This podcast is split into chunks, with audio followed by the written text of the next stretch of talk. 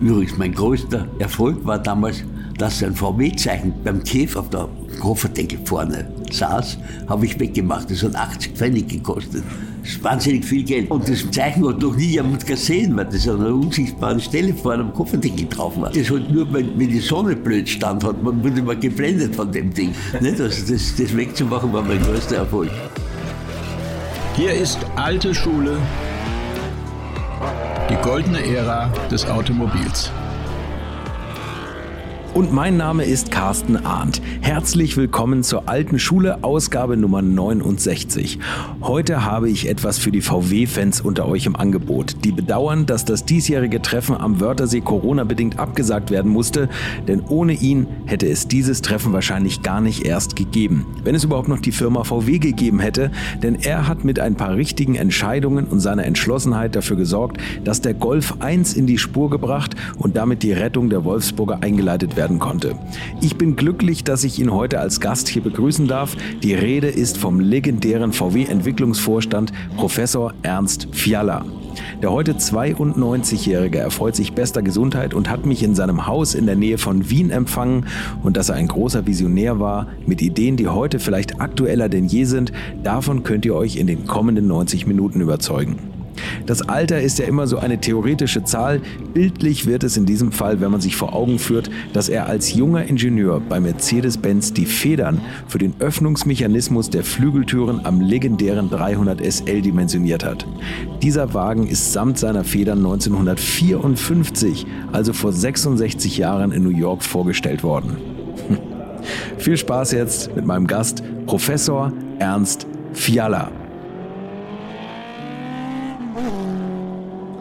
Ich bin Jahrgang 28, habe also noch ein gutes Jahr als Luftwaffenhelfer verbracht und habe nach dem Krieg die siebte und achte Klasse, also die zwei letzte und vorletzte Schuljahr absolviert und wurde dort auch beraten. Mhm. Und da hat der Berater gesagt, also der Krieg ist verloren, es ist alles zu Ende, studiert ja nicht, wenn irgendwas, dann Kerntechnik, aber sonst ist besser, ergreift einen Beruf. Na gut, dann habe ich überlegt, was ich studieren sollte. Und da war schon dieser Hintergrund vorhanden, es ist alles nichts. Und dann habe ich Textiltechnik studiert. Also Maschinenbau, Spezialgebiet Textiltechnik. Weil ich mir gedacht habe, naja, ein Hemd und eine Hose brauchen die Leute immer, das geht vielleicht weiter. So, dann ging das Studium also recht flott voran, denn man war nachkriegs, waren wir alle eingestellt auf Leistung, Leistung, Leistung, schnell fertig. Das habe ich auch geschafft. Und bei der Diplomprüfung hat aber ein Professor gesagt, wollen Sie nicht bei mir Assistent werden? Das war der Professor Ludwig Richter, Institut für Kraftfahrzeuge und Verbrennungsmotoren. Also bin ich einmal dahin gekommen, bin meinem eigentlichen Berufsziel Textiltechnik untreu geworden. Dann war ich zwei Jahre lang Assistent in Wien an der TU, nun schon beim Fahrzeugbau, zu dem ich zunächst gar nicht wollte. Dann hat sich ergeben, dass ein Kollege von mir nach Amerika ging. Dieser Kollege von mir war zehn Jahre älter und im Krieg äh, äh, im Flugzeugbau tätig. Der mhm. ist damals zu Constellation gegangen nach Amerika und hat gesagt, Vierler, pass auf, ich habe hier auch noch einen Vertrag mit einer Busfirma, weil die Zulassungsbehörde verlangt von einem selbsttragenden Bus eine Begutachtung. Warum, hat kein Mensch gewusst, war aber so. Also gut, bin ich da eingestiegen und war also im Bussektor tätig, im Nebenberuf von, von meiner Assistententätigkeit. Die Assistententätigkeit war mir klar, ist nur dazu da, zu promovieren. Das habe ich auch in zwei Jahren geschafft und habe promoviert und am gleichen Tag, als die Promotion zu Ende war, habe ich mich getroffen mit einem Herrn von Daimler-Benz mhm. in Wien und der hat gesagt, na ja, ich kann Sie jetzt nicht anstellen, aber kommen Sie nach Sindelfingen, da können wir das fix machen. Also fuhr ich mit meinem Auto, ich hatte damals einen Renault 4CV, okay. großartig, auf den Autobahnsteigungen haben mich die LKW überholt fuhr ich nach Sindelfingen und habe dort einen Vertrag gemacht und war dann also neun Jahre lang bei Daimler-Benz. Und was haben Sie da genau gemacht? Da in der äh, Versuchsabteilung für Karosserieaufbauten, deren Leiter ich dann nach einigen Jahren selbst wurde. und habe bei Daimler-Benz hauptsächlich, also was öffentlichkeitswirksam war, Unfallversuche gemacht. Okay. Daimler-Benz war damals schon das Zentrum eigentlich. Da Der, gab es ja den, den berühmten Bela Barini. der Bella Barani war mein äh, Büronachbar. Okay. Wir haben jeden Tag miteinander gesprochen oder gestritten miteinander. äh, bei bester Freundschaft aber natürlich. Ja. Und der Bella war ein ganz lieber Kollege. Na gut. Und wir haben also dann die Heißwasserrakete, war so, so mein Beitrag, den ich gehabt habe, weil wir zunächst nicht wussten, wie wir die Autos beschleunigen sollen. Wir haben alle davon ausgegangen, dass unter 50 Kilometer sowieso nichts, aber bis 100 Kilometer man schon brauchen würde, was alles nicht wahr war. 50 Kilometer sind schwierig genug. Ja. Und das ging, ich war dann Abteilungsleiter und Oberingenieur, was auch damals da auch noch irgendwas war. Also die heiß, ganz kurz, die Heißwasserrakete, um die Crash-Autos zu beschleunigen, um an die ja, Wand zu fahren. ja. Haben dann also nicht nur Pkw beschleunigt, sondern weil Baden-Württemberg zuständig wird für die Entwicklung der Leitplanken, haben wir auch LKWs beschleunigt, also siebeneinhalb Tonnen LKWs gegen Leitplanke, was so gar nicht gepasst hat. Dann gab es noch einen, einen Streit, ob eine Leitplanke starr sein soll oder nachgiebig.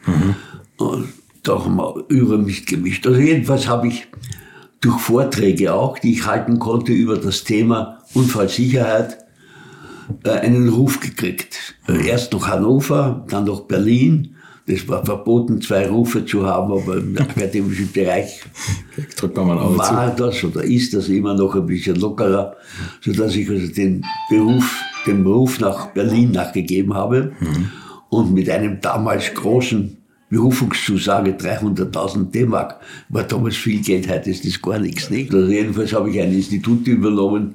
An, in einem Raum waren noch die Flammenwerferspuren von der russischen Eroberung. Okay, also das war nicht auf der Höhe der Zeit. Und das Geld habe ich sparsam eingesetzt, was aber andere wieder wohlwollend bemerkt haben und dann selbst Geld gegeben haben, sodass ich also äh, immer das Zehnfache Budget hatte, als ich von der TU bekommen habe. Okay. Und hat dann auch 60 Mitarbeiter statt ursprünglich drei. Und es ging ganz gut, das Geschäft da, haben ein modernes Beschleunigungskatapult gebaut, die, die, der Innenraum der Avus-Nord-Kurve, der wurde mir zur Verfügung gestellt für Unfallversuche. Also Sie haben immer weiter in der Ja, Unfallforschung gearbeitet. ja. Und was, was waren das für Bereiche genau? Irgendwie so das, Also war auch ein Institut für Fahrzeugtechnik. Und die Fahrzeugtechnik habe ich etabliert, auch unter dem Vorbehalt, in, in Berlin darf keine Wehrforschung betrieben werden. okay. war damals noch. Und Unfallsicherheit, also Sicherheit war das ein großes Thema. Ähm, sind wir ganz gut vorangegangen. Wir hatten also Verträge mit allen deutschen Automobilfirmen und mit vielen amerikanischen und, und französischen Firmen auch. Und in deren Aufträge haben Sie Teilbereiche im Auto erforscht. Ja. Also Ja. kann man da Beispiele nennen? Sitze zum Beispiel, Sitzentwicklung, die, eine französische Firma oder das Antiblockiergerät damals mit Da haben einer Sie angefangen zu amerikanischen entwickeln? Firma, ja. Oder na, alles mögliche, brandige Kolbenringe zum Beispiel, ein ganz ausgefallenes Thema, aber gut, aber, oder Wankelmotor. Hat Ihnen das besser gefallen, an einem freien Institut zu arbeiten, als bei Mercedes, wo Sie auch Ja. die Sicherheitstechnik Ja. weiter vorangetrieben haben? Der, mein, meine Jahre an der TU Berlin Mhm. waren die schönsten Jahre meines Lebens. Tatsächlich. Weil, Ja, weil die Arbeit freier war? Oder Naja, richtig. Ein Professor war damals, ich sollte heute auch noch so sein, nur seinem Gewissen verpflichtet. So stand es auch in den Grundsatzregeln der TU Berlin, dass man machen kann, was man will und niemanden, auf niemanden hören muss, auf, auf sein eigenes Gewissen und auf den Fortschritt der Technik. Na, das ging ganz gut. Und wir waren also bekannt. Mich hat ein, ein Senator aus den USA besucht, um zu sehen, wie ein deutsches Institut für Fahrzeugtechnik arbeitet. Und ich hatte auch eine Einladung als Visiting Professor am MIT. Bis dann im Jahre 68 die Berliner Universitätsgesetze verfasst wurden, die äh, mich betroffen gemacht haben, weil der äh, Professor völlig entmündigt wurde. Es wurden Fachbereiche gegründet, wo der, der Institutsvorstand gab es nicht mehr sozusagen, das war alles im Fachbereich. Dieses Universitätsgesetz von 68 ist bis heute nicht umgesetzt. Ja, ganz interessant. Ich habe immer damals auch gesagt, ich habe gedacht, in Preußen ist alles klar Ja. und nur in Wien ist die Schlamperei, aber hier ist noch schlimmer. ja gut.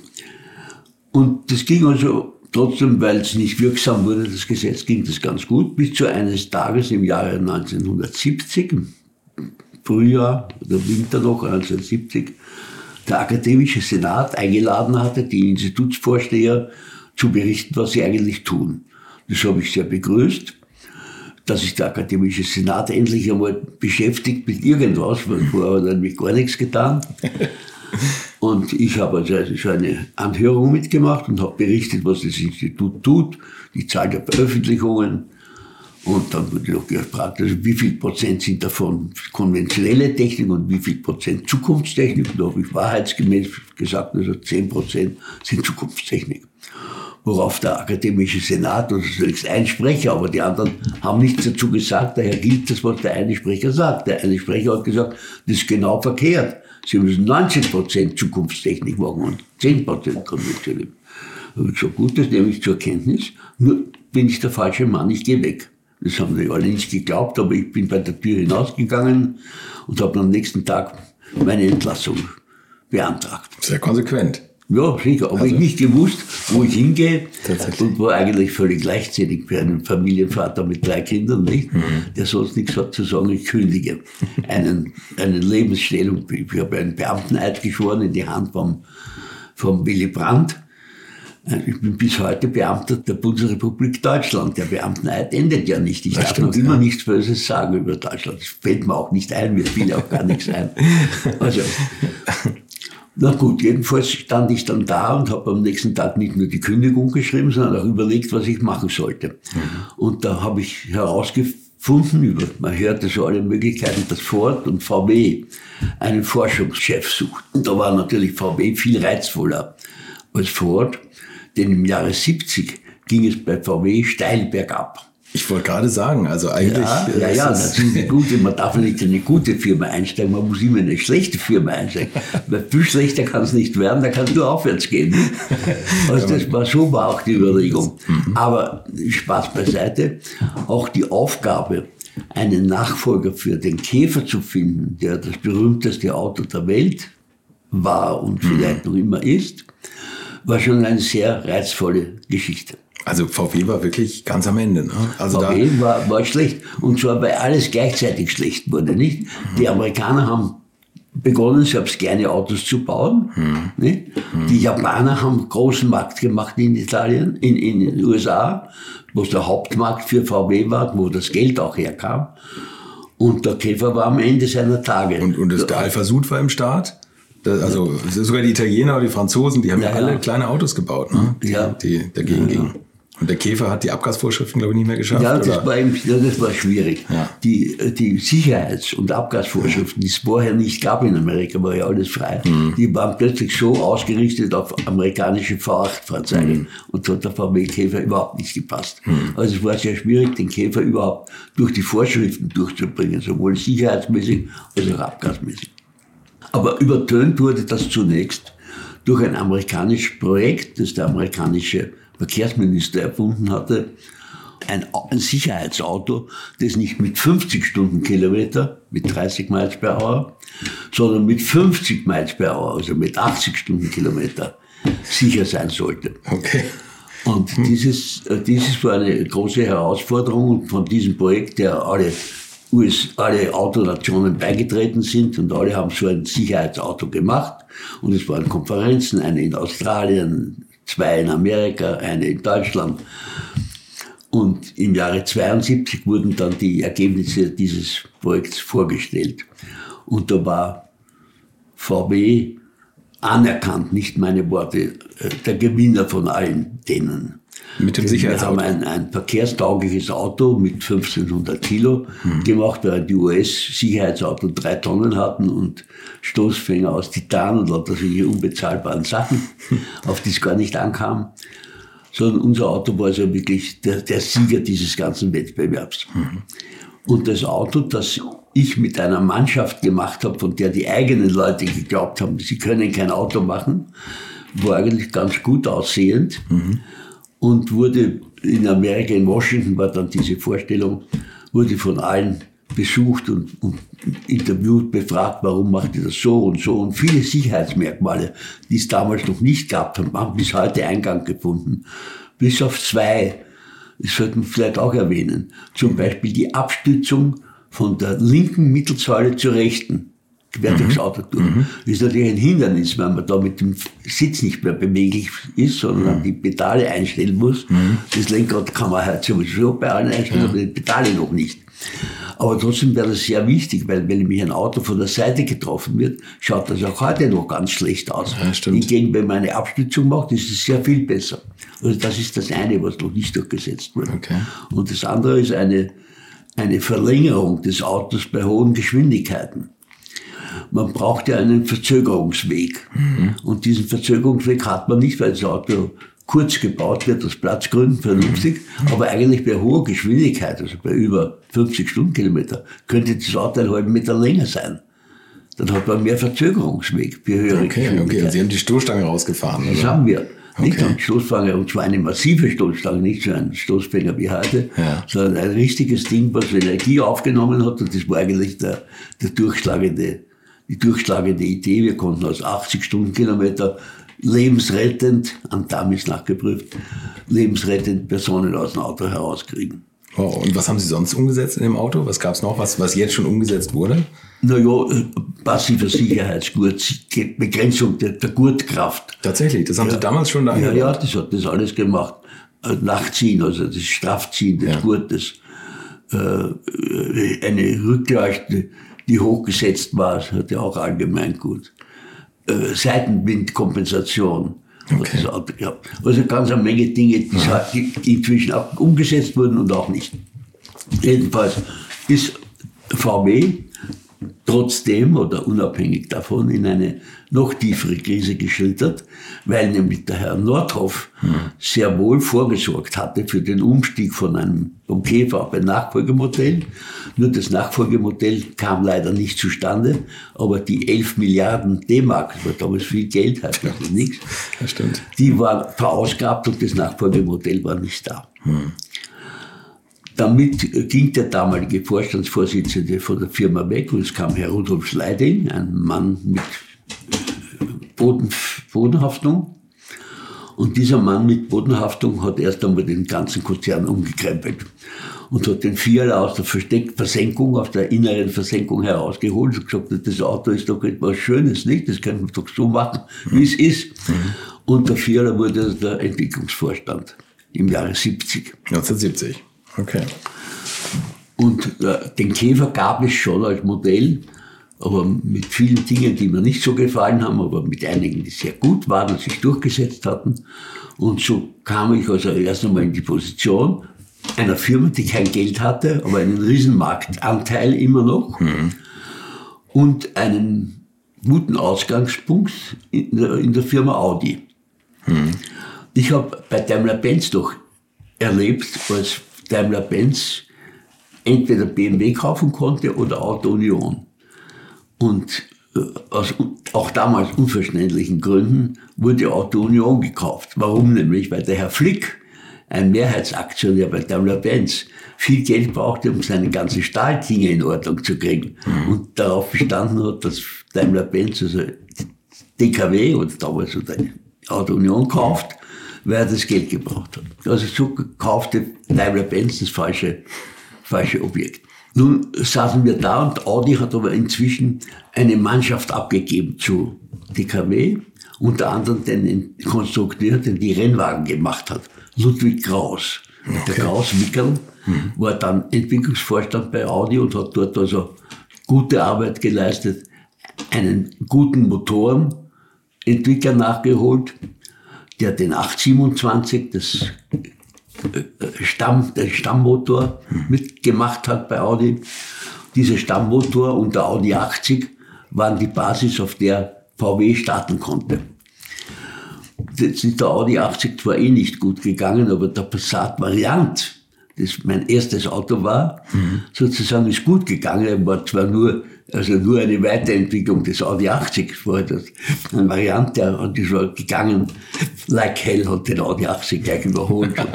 und er hatte das richtige Label dann, ne? Der kam 73, nicht? Ja, ja. Es war gleich der erste Erfolg, der dann die Weltöffentlichkeit auch schon wieder ein bisschen wohlwollender zu VW eingestellt hatte. Aber es hat natürlich immer noch der Nachfolger vom Käfer geführt, der dann im Mai 74 kam, in, in Form vom Golf, den wir in München damals vorgestellt haben, und der, naja, nicht so freudig aufgenommen wurde, weil nämlich VW der Verlierer der eigenen Propaganda war. VW hat ja immer gesagt, also Wasserkühlung ist nichts, Luftkühlung ist alles. Mhm. Und da wollte was hinten sein davon, mit dem Geräusch davon. Zu einmal hat VW ein Auto gemacht mit Wasserkühlung und Motor vorne, vorne. war verkehrt. Ja. Hat dazu geführt, dass uns Opel überholt hat. Ein Jahr hat Opel in Deutschland mehr Autos verkauft als Deutschland. Das muss man sich mal vorstellen, ne? das kann man ja. gar nicht mehr, ja. gar nicht mehr zusammenbekommen. Unglaublich. Als Sie 1970 Entwicklungsvorstand wurden. Ähm, wie weit war der Golf da schon? Da gab es erste, erste Entwürfe. Es gab aber Entwürfe von fünf oder sechs verschiedenen Käfernachfolger. Mhm. Und es war schwierig, den richtigen herauszupicken und den durchzusetzen. Haben, haben Sie da schon gedacht, dass man auf jeden Fall Opfer der Propaganda werden müsste, also sie sich vom luftgekühlten Motor abwenden muss? Nein, das war mal neben, neben Kriegsschauplatz. Aber wichtig war das Richtige, das Richtige zu finden. Was? Das war auch keine komplette Neuerfindung. Da gab es den Fiat 127, 128, die in meinen Augen damals die richtige Lösung für die Zukunft geschrieben mhm. Und in die Richtung musste marschieren. Und dieser angedachte ER 737 war, war in dieser Richtung, der, der wurde dann also eben gemacht. Die richtige Basis. Hm. Na gut. Aber zunächst ging der Golf gar nicht so gut und Opel hat uns überholt. Und dann musste man also irgendwas machen, dass der Golf weiterkam. Und da wurde ich einmal eingeladen zu einer 100-Jahr-Feier des AVD und beim AVD habe ich einen Vortrag für irgendwas gehalten. Und am Ende dieser Tagung wurden dann noch ausgezeichnet die Sieger der Sportdinger. Und da waren ja an erster Stelle der BMW und der und Ford auch noch. Und die nächsten sieben Plätze gingen alle am VW. Okay. Warum? Weil in jedem Nest hat irgendein Rennen mit VW Käfer stattgefunden, aber der Käfer immer der Sieger, nicht mehr, schon nichts teilnahm. Und dann habe ich mir gedacht, Donnerwetter, das müssten wir doch wieder machen. Hm. Und dann haben wir den Golf GTI gemacht. Das war der, die, die Idee, so den, den GTI losgeschnallt hat. Und dann haben wir auch noch gerade wieder diesen guten Motor ja, von Audi ja. gehabt. Damals mit einer guten Einspritzung von Bosch. Und so wurde 76 der GTI herausgebracht. Aber das war erst noch ein so ein, so ein heimliches Projekt, oder? Ja, ja. Motor da ein ja, da, da, da, hat der Vorstand beschlossen, wir bauen einmal 500 GTIs. Hm. 500 aber, aber GTIs. ich glaube, vor der ersten Vorstellung haben Sie den Motor schon mehr oder weniger heimlich in die ja, Golfkarosse ja. eingebaut ja, und dann erst das fertige Auto dem Vorstand präsentiert. Ne? Richtig, ja, ja. Wie, wie, war das? Also haben Sie da schon, schon gedacht, das wird ein Sportauto, was Na, Ich habe gedacht, wird, aufgrund dieser Erfahrung beim, beim, beim AVD, ja. dass das das Richtige wäre, dass man aus einem normalen Serienauto ein sportliches Fahrzeug macht. Da gab es nichts Vergleichbares am Markt bis dahin. Noch ne? nicht, nein. Diese, diese Welle, die jetzt alle haben natürlich, mhm. war damals neu. Na gut, das war jedenfalls der Erfolg der den Golf aus den Startlöchern geholfen hat. Mhm. Dabei war es ein Glück, sage ich heute, dass VW nicht so umschalten konnte von jetzt auf gleich von Käfer auf Golf. Würdet ihr eigentlich auch so gerne wie ich manchmal neue Länder mit einem Oldtimer erkunden, aber ihr scheut euch die lange Anreise auf Achse oder die teuren Transportkosten? Dann gibt es eine der coolsten Alternativen, von denen ich bisher gehört oder in zahlreichen Artikeln gelesen habe. Und das sind die Eckis Oldtimer Rally Reisen durch Costa Rica luxuriöse zehntägige Urlaube und zwar in Minigruppen mit Oldtimern, die ihr vor Ort aussuchen könnt. Und nein, mir hat die Sonne nicht den Kopf zerbraten und ich rede jetzt auch nicht vom schättrigen Ford Fiesta der Billo Autovermietung. Ihr habt die Wahl zwischen zum Beispiel Mercedes SL, Porsche 911 oder Range Rover Classic. Und das ist sowas von cool, denn es sind immer maximal vier Autos inklusive Servicefahrzeug unterwegs und es geht natürlich nicht um Geschwindigkeit, sondern einfach nur darum, auf entspannte und ganz wunderbare Art und Weise Land und Leute zu erkunden Kunden und es ist ein Urlaub, also gibt es auch Strandtage. Und wer schon mal in Costa Rica war, der weiß, dass es ein sicheres Reiseland ist mit grandioser Flora und Fauna, mit Vulkanen, Regen und Nebelwäldern und irren, irren Stränden. Und mit den Fotos könnt ihr auf Instagram noch die Freunde zu Hause richtig neidisch machen. Ist ja auch nicht ganz unwichtig heutzutage. Schaut es euch auf jeden Fall mal im Netz an. Und als ich das erste Mal auf der Seite war, konnte ich es gar nicht glauben, dass jemand sowas organisiert. Und dann braucht man noch nicht mal den eigenen Klassiker schmutzig zu machen und mit Range Rover oder R107er SL die Landschaft erkunden. Es könnte schlimmer kommen. Es gibt übrigens verschiedene Routen. Mein Tipp wäre die La Carrera Costa Rica und auf der Route werdet ihr mich früher oder später mitfahren sehen. Das garantiere ich euch. So, jetzt hört ihr hier noch die Webseite und da gibt es eine ganz einfache, nämlich rally-rally.com. Und ganz wichtig, Rally wird hier R-A-L-L-Y geschrieben rally-rally.com. Am besten gleich draufklicken, Seite abspeichern und möglichst schnell buchen, denn es sind kleine Gruppen und Inga und Ingo, die das organisieren, sind wirklich mega nett und Ingo ist auf mich gekommen, weil seine Mitfahrenden immer alte Schule hören. Also Geschmack haben die, die da mitfahren auch und ihr sollt jetzt auch weiter alte Schule hören. Bis bald in Costa Rica. Denn alle Welt hat gewusst, dass VW ein Meister ist in der, im Oberflächenschutz und ein Meister in der schnellen Umstellung. Mhm. Das war aber alles nicht wahr.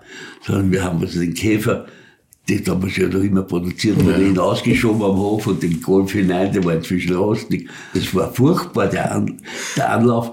Ford hat 1923 als der Ford T abgelöst wurde gerade, ja ein Jahr die Fabrik geschlossen. Ein Jahr haben die das umgebaut? Also der ganze, oder, oder mehrere so Monate. Ja. Und das war richtig, das hätte VW auch machen sollen. Ah, ja, okay, Nur hatten wir das Geld nicht. Ja. Das musste oder so gehen. Und daher war die Qualität der ersten Golfs war nicht berauschend, muss ich mhm. rückblickend zugeben. Ach, Sie waren auch tatsächlich, auch durch, natürlich durch Ihre Zeit bei Mercedes, ein Qualitätsfanatiker. Ne? Ja, also, ja, ja. Ich habe mal was gehört mit dem Türschließgeräusch, dass, dass, ja. dass Sie da Ihre Leute gequält haben. Ja, beim Türschließgeräusch. Es hat verschiedene Dinge gegeben, die, den, die das Inkrafttreten des Golfs mhm. schwierig machten. Also zum Beispiel der Aufsichtsrat hat gesagt, ihr wollt jetzt einen Vorderradantrieb machen, das ist doch ganz verkehrt. Die großen Gewinner waren gerade die Japaner, haben alle Standardantrieb gemacht. Die Amerikaner haben kleine Autos gemacht, alle mit Standardantrieb. Mhm. Standard heißt also Motorvorantrieb. Ja. Und Ford ist umgestiegen von einem Standardantrieb auf einen Vorderradantrieb, den P, P4, glaube ich, hat der geheißen. P4, ja. Und sind vom P4 wieder zurück auf den Escort. Ja, Aufwärmdeckantrieb, stimmt, ja. Richtig, also ja. hat doch der Aufsichtsrat gesagt, na Ford muss es doch wissen, die haben ja das Richtige gemacht und ihr wollt jetzt in den Vorderradantrieb hinein. Ja gut, also da konnte ich mich mit Leidings Hilfe im Übrigen, Leiding war ein, war, war der, der wirklich mächtige, ohne dem wäre nichts gegangen, aber mhm. mit Leidings Hilfe gelang es trotzdem auch beim Aufsichtsrat vorbei, dieses Konzept durchzusetzen. Also der damalige VW-Chef, ne? Ja. War das, ja. Und intern gab es natürlich einen, eine Maßnahme, den Golf so billig wie irgend möglich, zu machen. Und jeden, jedes Gramm wurde herausgemacht. Übrigens, mein größter Erfolg war damals, dass ein VW-Zeichen beim Käfer vorne am Motorhaupt, auf der mhm. Kofferdecke vorne saß, habe ich weggemacht. Das hat 80 Pfennig gekostet wahnsinnig viel Geld. Aber bei der Masse ist das extrem ja, viel. Ne? Ja, ja, und das, das, das, dieses Zeichen hat noch nie jemand gesehen, weil das an einer unsichtbaren Stelle vor einem Kofferdeckel drauf war. Ach wirklich? Das war gar nicht draußen? Das, doch, draußen also, schon, aber, aber, aber wer schaut dorthin? Ja, ja, ja. Nicht, das halt nur, wenn, wenn die Sonne blöd stand hat, man wurde immer geblendet von dem Ding. nicht, also das, das wegzumachen war mein größter Erfolg. Und dann ging es also beim Golf auch darum zu sparen, alles raus, alles raus. Und da habe ich mich aber bei, bei der Türpappe auf den Hinterbeine gestellt und habe gesagt, das Türschlossgeräusch ist das Wichtigste vom Auto. Das Auto muss blub machen und nicht mhm. ne? Und dann habe ich also gegen wahnsinnige Widerstände, wieder mit Hilfe vom Leiding, ja. die Türpappe hineingebracht. Und nicht nur das, zum Beispiel Aschenbecher war auch so eine Geschichte. Wenn du in ein Auto einsteckst, damals haben alle geraucht, ziehst du den Aschenbecher auf und dann, das geht nicht, das muss rumgehen. Ja, ja. Nicht, da muss man auch Geld hineinstecken. Ja. Habe ich auch durchgepuckt. Und diese Qualitätsmerkmale, unter Anführungszeichen, ja, ja, die aber, aber maßgebend ist für den Eindruck, den der Kunde, der ein, ein Auto besichtigt hat, mhm. den muss man durchsetzen. Na gut, also jedenfalls ging der Golf zunächst schlecht und das war ein Glück, weil die Qualität nicht in Ordnung war. Und ab 76 ging es aber dann steil bergauf. Wir haben das Auto in Ordnung gebracht. Äh, viele Dinge waren auch falsch am Golf. Zum Beispiel wird eine Tür, hat ein Außen- und Innenblech. Und dieses Außen- und Innenblech wurde beim Käfer durch Umklappen des Innenblechs aufs Außenblech drauf gemacht. Mhm. Ist aber teuer. Billiger ist, die beiden unten zusammenzupunkten. Okay. Nur da bleibt eine Kante über und diese Kante kann man nicht rostschützen. Die rostet also. Aber das haben wir nicht gewusst.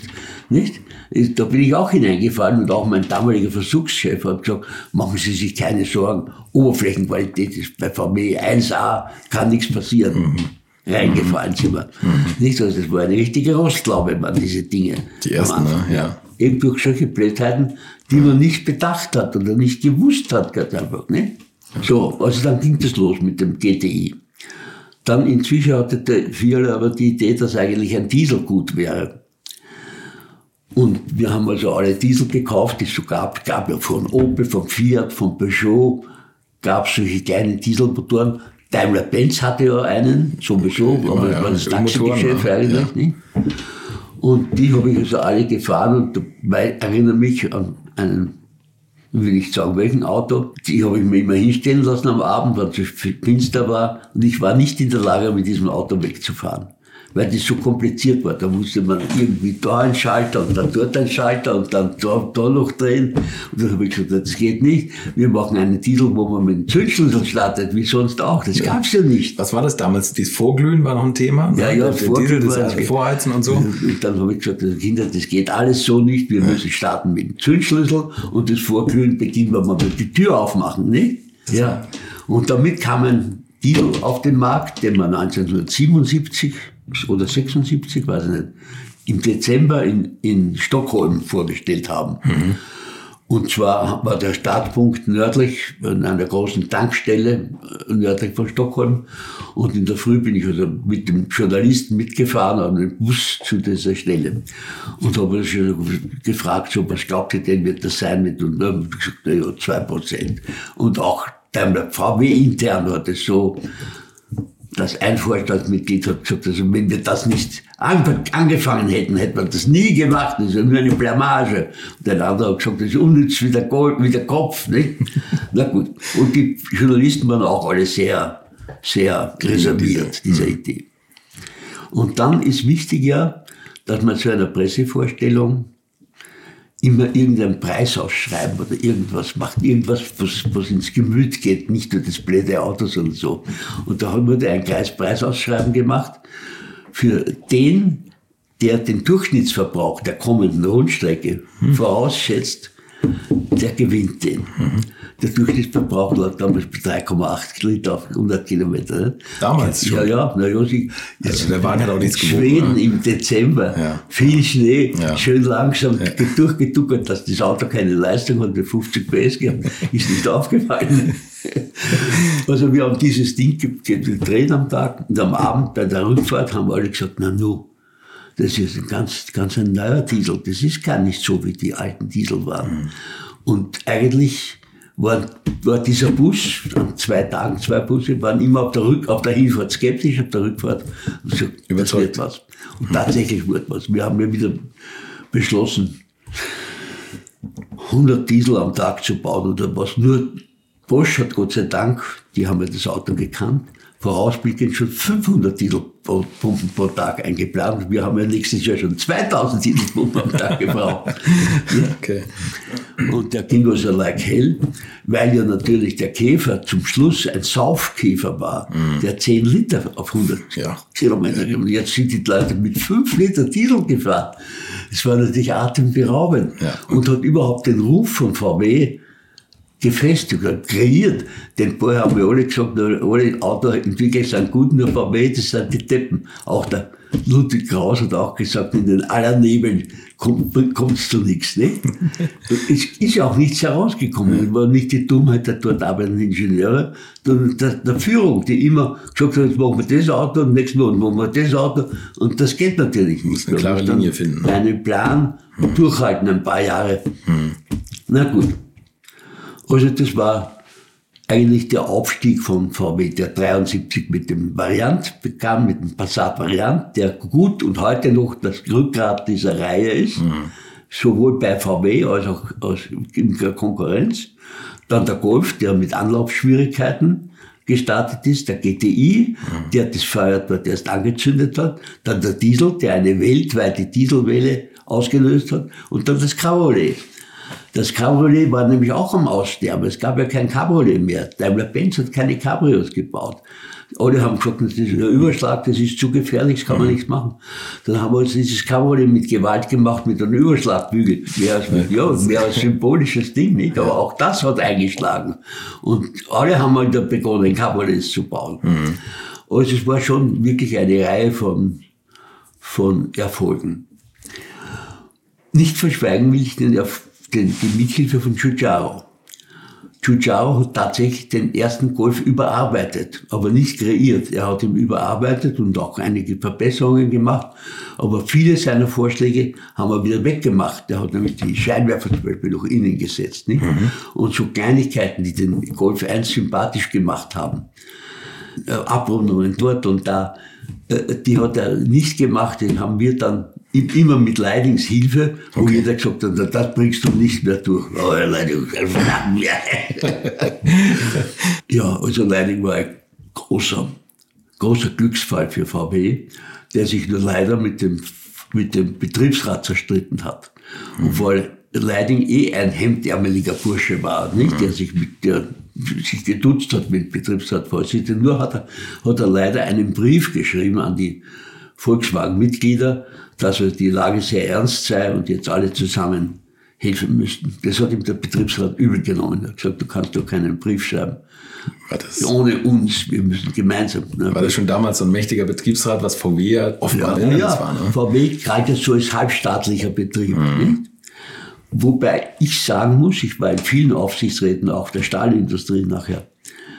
Also Tatsache war, dass ich auch in meinen Aufsichtsräten immer genau gehört habe, was die Betriebsräte und vor allem was der, der, die Gewerkschaft sagt. Die Gewerkschaft hat nämlich ein fantastisches Industrieinstitut in Frankfurt, wo die alle Probleme und alle Firmen sorgfältig durchleuchten, wozu der Aufsichtsratsmitglied gar keine Zeit hat mehr. Der macht das so hm. als Nebenbeschäftigung. Ja. Nicht? Ja. Und daher muss man immer dorthin hören, wo die Leute was wissen. Das war immer der, der, der und ich habe mich auch nicht geniert zu sagen, ich höre auf die Gewerkschaft, die wissen wirklich was. Im Gegensatz zu mir, hm. der hier nur zu einer Aufsichtsratssitzung kommt mit schlechter Vorbereitung. Hm. Und das hat mir wieder einen guten Ruf bei der Gewerkschaft eingetragen, zu der ich immer auch nicht ganz unwichtig. Ne? Ja, ja richtig, ja, ja, ja, zu denen ich immer Tacheles geredet habe ja. und auch behaupte auch heute noch, dass deutschen Gewerkschaften schuld sind an dem Aufstieg, industriellen Aufstieg Deutschlands. Die, die anderen Gewerkschaften, französische, englische, italienische, haben immer gegen die Betriebe gekämpft. Die deutschen Gewerkschaften haben für die Betriebe gekämpft, weil die gesagt haben, man kann eine Kuh nur melken, wenn man sie vorher genährt hat. Ja, äh, primitiv, aber richtig. Ne? Mhm. So war ich also auch immer ein Freund der Gewerkschaften, der bei jedem Streik, den sie auch bei VW gehabt haben, immer gesagt hat, ja, ja, streikt nur, ihr werdet euch schon einig, ich kann euch schon jetzt sagen, wo, auf der Mitte, nämlich genau, ihr wollt 4%, wir geben 2, bei 3 einigen wir uns. Hat auch immer gestimmt. Ja. Und so habe ich also da eigentlich meinen Erfolg bei VW genossen, insofern, als ich ein starker Mann war in den ersten fünf, sechs Jahren bei VW. Erst besonders stark als Leiding da war, weil Leiding eine Vaterrolle mir gegenüber gespielt hat und als Leiding dann gehen musste, was er, was er sehr ungern tat. Und dann kam Toni Schmöcker von einer Stahlfirma, er war aber zunächst Vorstand bei Ford, war also ein Ford geprägter Automann. Die Ford-Leute haben eine besondere Ausrichtung, vom Henry, glaube ich, her, der ja auch alle Experten seiner Firma fern, ferngehalten hat der Henry Ford war ein fürchterlicher Autokrat, nicht? Der mhm. alle, alle guten Ratschläge der Experten hat gesagt, Kass, nicht? Wollte alles selber machen. Ja. ja. Und Toni Schmücker war auch geimpft von der allgemeinen Meinung, dass die aller Nebel alle noch bescheuert sind. Schmücker kam ja schon 75. Da waren die großen Erfolge von VW noch nicht da. Im Gegenteil, VW war immer noch am Pleite gehen. Und Schmücker hat ein paar Jahre gebraucht, bis er Vertrauen in, in die VW-Entwicklung gewonnen hat. Zuerst hat er mir gesagt, Audi ist alles. Auch, auch bei meiner Installierung hat der Aufsichtsrat gesagt, ihr dürft, Audi ist die tüchtige Firma und ihr seid alle dumm. Also dumm hat er nicht gesagt. Aber, aber das war das Letzte, ähm, was der, was der äh, Leidig noch gemacht hat vor dem Abgang, ist noch Audi zu kaufen. Ne? Nee, nee, ja, wir haben damals NSU gekauft, aus steuerlichen Gründen. Da das günstiger, die schon ganz pleite Firma NSU zu kaufen. Und NSU hat dann Audi gekauft und so wurde das in den Konzern okay. eingeführt. Okay. Porsche wollte man auch mal kaufen, aber das war später. Ne? Nein, nein, nein, 80er. Porsche ging nicht. Da kommen wir auch noch dazu. Ja, ja und da habe ich mich natürlich bei Porsche eigentlich sehr gedacht, ich mache mich ganz unbeliebt weil ich so alte Zöpfe, die da waren, von jedem VW kriegt Porsche einen gewissen Anteil. Stimmt, das war damals noch so, ne? Ja, das stimmt doch nicht. Der VW ist 50 Prozent beteiligt an den Sportausgaben von, von Porsche. Ja. Warum das? Wozu?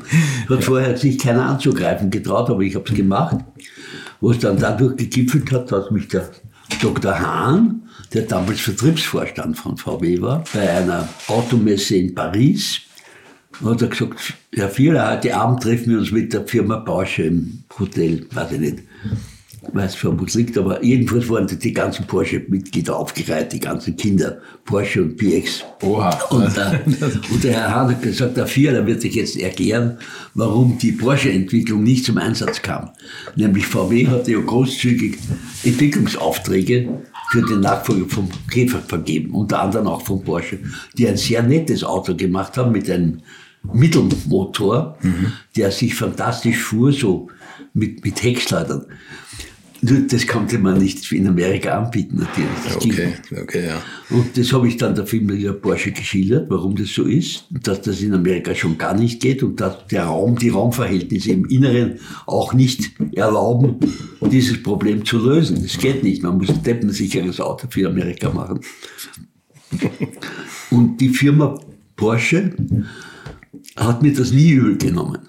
Und die Frau Porsche, die Luise, Luise war im Aufsichtsrat bei VW, als ich Vorstand wurde. Die hat sicher für mich da gesprochen. Ich weiß es zwar nicht sicher, aber äh, ich hatte ein gutes Verhältnis zur Frau Porsche. Also dann kam, äh, ich kam jetzt von Schmücker, der zunächst einmal auch eine geringe Meinung von der VW-Entwicklungsmannschaft hatte, weil das so allgemein üblich war. Das war so im Volksmund, nicht? Das Audi, sind die Audi Audi weiß, wie man Vorderradantrieb macht. Jetzt ist es wahr, Vorderradantrieb ist ganz kritisch und zwar liegt es an dem Antriebsgelenk, an dem Cheppergelenk. Und wissen Sie, wer das Cheppergelenk für Audi gemacht hat? VW. Ach, tatsächlich? Auch schon vorher. Okay. Die Öffentlichkeit nicht gewusst. Ne? Okay. Also gut. Also jedenfalls hat, Leid, hat äh, Schmücker zwei Jahre gebraucht, bis er eingesehen hat, wo wir wirklich weiterkommen. Und hat mich dann sehr unterstützt und sehr ja, Vorstandsvorsitzender ist immer gut, wenn man auf seiner Seite hat. Nicht? Ja, das denke ich, ja. ja und da ging es mal so gut. Und äh, VW hatte oder hat einen Ausschuss, der heißt APP, Ausschuss für Produktplanung. Ah, okay. Und dieser Ausschuss für Produktplanung ist von allen Vorstandsbereichen bestückt, besetzt.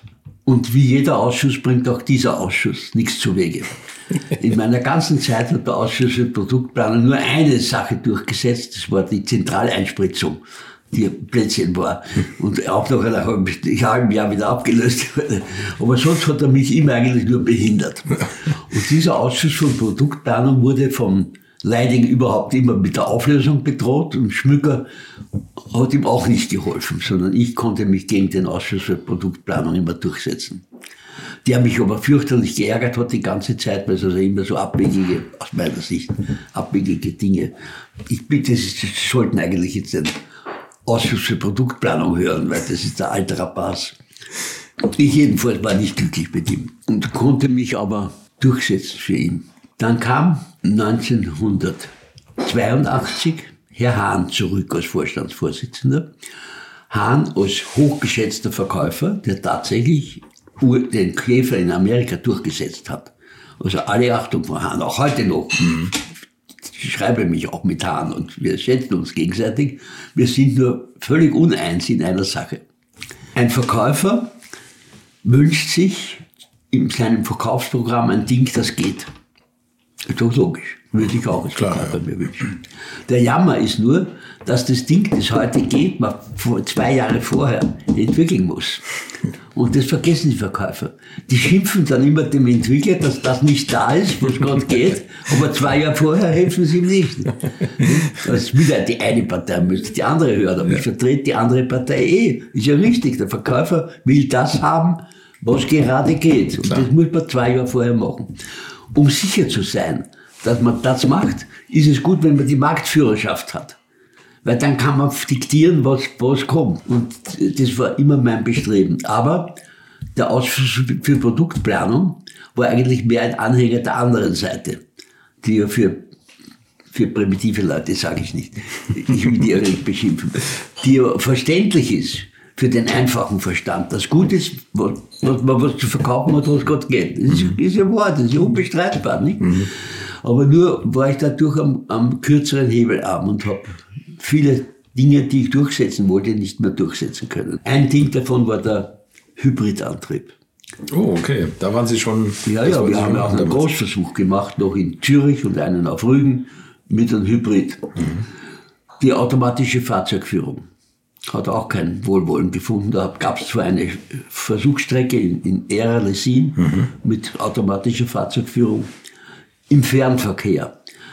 Daran glaube ich auch heute noch, dass die automatische Fahrzeugführung im Fernverkehr kommen muss sogar und auch Sinn macht. In der Innenstadt ist es wurscht, finde ich. Dort sind ja auch die schwierigen Aufgaben der automatischen Fahrzeugführung. Aber im Fernverkehr macht automatische Fahrzeugführung wirklich Sinn. Also komplett autonomes Fahren. Ja, und zwar äh, fährt man noch personengesteuert auf die Autobahn auf, Ja. aber kann sich dann in eine Spur einklinken, wo automatische Fahrzeugführung ist. Und dort fährt man mit 100, ich habe damals immer gesagt, mit 200 Stundenkilometer, aber meine Mitarbeiter haben gesagt, vier, das bist du blöd, du lieber langsam, 120 haben wir da gemacht, Ja. aber man hätte 140 machen sollen, sage ich heute.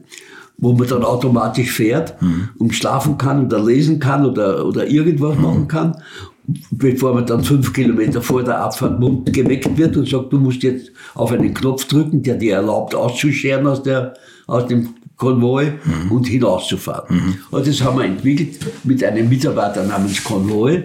Daher hat das Programm auch Konvoi geheißen, das Okay. okay. ja gehört heute. nicht? Und das wollte ich machen. Und den, den Hybrid, an dem hänge ich heute noch. War Mitte der 80er. Das war in den 70er Jahren hat das 70er. begonnen, wo man Hybridautos gebaut Aber da gab es die Akkutechnik ja noch gar nicht. Da gab es noch ja, ja, mit dem alten. Ja, das ist auch gar nicht, meiner Meinung nach, der Punkt, dass der einen riesen Elektroantrieb hat. Aber die Überlegung beginnt ganz primitiv. Ein Auto hat ja fünf Energiespeicher an Bord. Das erste ist die Batterie, die den großen, die zwar schwer ist und teuer, die den großen Vorteil hat, dass man Energie zurückspeichern kann. Zweitens, das ist der Kraftstoff natürlich, das der wirkliche Energieträger. Drittens ist es die, die kinetische Energie, die Energie der Bewegung, die man sehr Ah, wohl okay. wieder zurückholen kann, wenn man das Auto nämlich ausrollen lässt. Und das vierte ist die Energie der, der Poten des Potenzials, der Höhe. Wenn man hinauffährt, kann man wieder hinunterfahren. Nicht? Okay, ja. Nicht? Ja. Und jetzt muss man aufpassen, was man bei dem Auto alles macht. Und den Verbrennungsmotor braucht man eigentlich nur zur Überwindung der dauernden Fahrwiderstände. Nicht zum Beschleunigen. Beschleunigen kann man mit der Batterie. Und die Energie, die man hineinsteckt, kriegt man wieder zurück. Auch wenn man Berg hinauffährt, nicht mit dem Verbrennungsmotor, mit der Batterie hinauffährt, kriegt man wieder zurück. Nicht? Und daher muss man also genau aufpassen, was man mit der Batterie macht und was man mit dem Verbrennungsmotor macht. Diese Überlegung hat sich bis heute nicht durchgesetzt. Daher sind die, die heutigen Hybridauto alle falsch. Man, das Hybridauto geht ja heute nicht weiter, weil es zu teuer ist. Es ist teurer, als man nachher einsparen kann. Und ist extrem schwer, ne? Ja, Der Akku ist, ja, ist ja, schwer, ne? Ja. Man braucht gar keinen großen Akku, nämlich eigentlich. Weil zum Anfahren, man muss natürlich elektrisch anfahren, aber das kostet ganz wenig Energie. Und dann ist der Verbrennungsmotor da. Dann braucht man das Ding wieder nur immer zum Beschleunigen. Das ist immer nur ganz kurz. Und vor allem, was man da hineinschickt, man wieder zurück. Nicht? Wenn Sie beschleunigen, Stimmt, können. Sie jetzt wieder Ja, so. ja. Zwar mit einem schlechten Wirkungsgrad, aber den kann man über 80 Prozent treiben. Also ich glaube auch heute noch an einen richtigen Hybridantrieb, den es aber nicht gibt. Haben die Japaner, die ja sehr bekannt sind für, ihren, für ihre ersten Hybridautos, Ja, ja. Toyota ja, Prius oder so? Die haben wir gehabt.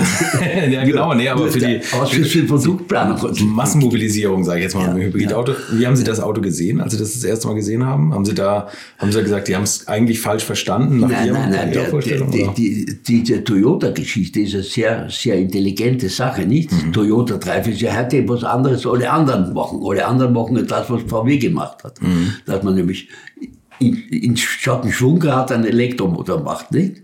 Statt ein Schwungrad. Das ist schon schwer. Der Starter ist schwer, ist auch das, nicht? Und jetzt kommt der Mild-Hybrid, das ist aber eine andere Geschichte. Ja. Nicht?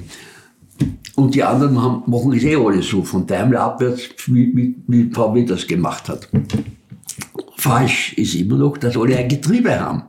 Sie brauchen ja gar kein Getriebe, weil sie fahren elektrisch an und wenn sie unterwegs beschleunigen müssen, haben sie auch wieder Elektroantrieb. Sie würden den Motor nur nehmen, um, um irgendwas Um zu die laden? Fahrwiderstände zu überwinden. Ah, okay, aber, Sie, aber der Motor wird gar nicht direkt auf die Räder antragen? Doch, oder doch, Ah, okay, alles klar. Also doch, Wirkungsgrad, das ist schon ganz okay. wichtig. Okay. Nicht wichtig wäre ein Motor direkt auf die Räder, also Mhm. eine Übersetzung braucht man eh, weil der Motor schneller dreht als die Räder. Genau. Also 1 zu 4 muss man da üb- ins Langsame übersetzen. Und das kann man gleich kombinieren mit Ausgleichsgetriebe. Nicht? Mhm. Da hat man nur ein Getriebe am ganzen Auto und kein Schaltgetriebe, braucht man nicht. Nicht? Und so meine ich auch noch, dass sich der Hybridantrieb dorthin entwickeln muss, und ich habe noch mit meinen letzten Kontakten zu VW auch das schon beanstandet, warum das dann nicht so ist. Da hat der gesagt, ja, wissen Sie, jetzt haben wir doch gerade vier Milliarden investiert in das Schalt, automatische Schaltgetriebe. Jetzt kann man doch nicht sagen, das ist mal falsch. Ne? Das ist immer, Ja. immer eine, eine vielleicht falsche Entscheidung, die dann durchgezogen wird. Ja. Immer weiter, immer weiter. Das ist halt so. Die haben das automatische. Getriebe, man gar nicht braucht. Und damit wird das Ding aber so teuer und so schwer. Die Riesenbatterie ist falsch, das automatische Getriebe ist falsch. Wenn sie das wegmachen, ist das Auto wieder billig und einfach. Das ist ganz unglaublich. Nämlich der Leistungsbedarf ist so wie beim Verbrennungsmotor. Man glaubt es ja, man braucht gar kein Getriebe. Das Getriebe ist eine unnütze Erfindung, die gut war, wie es noch keinen Elektroantrieb gab. Nicht? Mild Hybrid ist schon am richtigen Weg. Nur ist der Jammer, dass man beim Ausrollen den Motor abkuppeln muss. Und dann geht der Mild Hybrid nicht mehr. Ach so, okay. Nicht, Ja, das ist ja, ein ja, Problem. ja, das die ist Leute, der Völker hat im vorige Woche, voriges Wochenende so einen Artikel, einen lobenden Artikel über den BMW geschrieben, Mhm. der einen Mild-Hybrid hat. Hat gesagt, und dann, dann rollt das Auto aus und natürlich steht der Motor, aber der, der Strom kommt zurück. Na, nichts kommt zurück. Der Motor steht, ist Essig. Ne? War nix, ja. So. Und jetzt ist ja alles in der Welt ist zum Glück eine wirtschaftliche Entscheidung. Nicht? Und am Ende siegt das Billige, das ist vorauszusehen. Das Einfachere siegt, das Billige siegt. Und so glaube ich auch, dass der Hybridantrieb, der einfache Hybridantrieb, eine gute Zukunftslösung ist. Wobei ich niemanden zwingen will, einen einfach Hybridantrieb zu haben. Äh, Aber äh, meiner Meinung nach ist das eine gute Lösung, die es noch nicht gibt. Erstaunlicherweise 30 Jahre nach Hybridantrieb, der komplizierte, hochintelligente, aber komplizierte und teure Antrieb von Toyota, der sich auch nicht durchsetzt, der nur Toyota macht. Hat Die nur haben jetzt keiner ihre ganzen nachgemacht. Patente freigegeben, in der Hoffnung, das macht jemand nach. Ne? Oder es, es nutzt Zu jemand. teuer, ist zu teuer. Okay. Gut. Die Entscheidungen fallen alle aus wirtschaftlichen Gründen. Der Staat wird eines Tages entdecken, dass er von den Radfahrern und von den Elektroautos wenig Geld bekommt. Nicht? Die zahlen nämlich nicht das, was die, die Verbrennungsmotoren bezahlen, für Diesel- und Benzinbesteuerung 50 Prozent. nicht? Und da wird er eines Tages draufkommen und wird sagen, so geht das nicht. Auch, auch die Grünen, die ich sehr schätze in ihren Anliegen, nicht? aber das sind halt im Augenblick ist schon wieder APP, nicht? das ist das, was im Vordergrund steht, nicht was hinten nachkommt. Aber was meinen Sie, wie lange das noch dauert, bis die Politikergeneration sich das einzugestehen traut? Eine Generation. Noch eine Generation weiter. Unser Kurz ist noch sehr jung. der kann es noch, der kann's noch drehen. Also, ja. Na gut, soweit zum Hybrid, über den habe ich mich ausgelassen.